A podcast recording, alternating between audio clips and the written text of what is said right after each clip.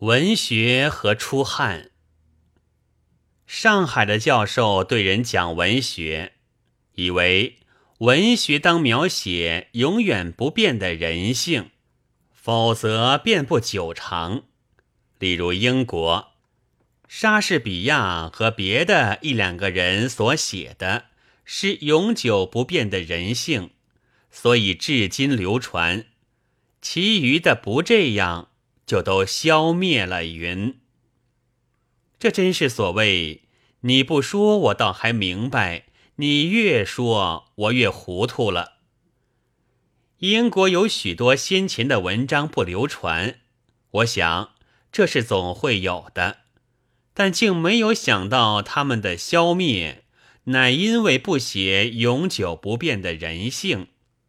现在既然知道了这一层，却更不了解他们既已消灭，现在的教授。何从看见，却居然断定他们所写的都不是永久不变的人性了？只要流传的便是好文学，只要消灭的便是坏文学。抢得天下的便是王，抢不到天下的便是贼。莫非中国式的历史论也将沟通了中国人的文学论语？而且，人性是永久不变的吗？类人猿、类猿人、猿人、古人、今人、未来的人，如果生物真会进化，人性就不能永久不变。不说类猿人，就是猿人的脾气，我们大约就很难猜得着的。则我们的脾气。恐怕未来的人也未必会明白，要写永久不变的人性，实在难呐。譬如出汉吧，我想似乎于古有之，于今也有，将来一定暂时也还有，该可以算得较为永久不变的人性了。然而，弱不禁风的小姐出的是香汗，蠢笨如牛的工人出的是臭汗。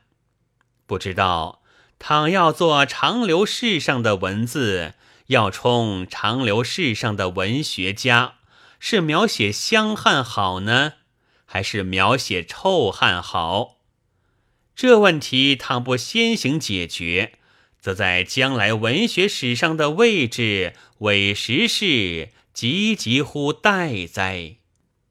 听说，例如英国那小说，先前是大抵写给太太小姐们看的，其中自然是香汉多。到十九世纪后半，受了俄国文学的影响，就很有些臭汗气了。哪一种的命长？现在似乎还在不可知之数。在中国，从道士听论道，从批评家听论文，都令人毛孔痉挛，汗不敢出。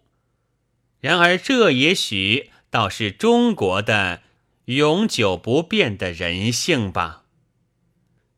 二七年十二月二十三日。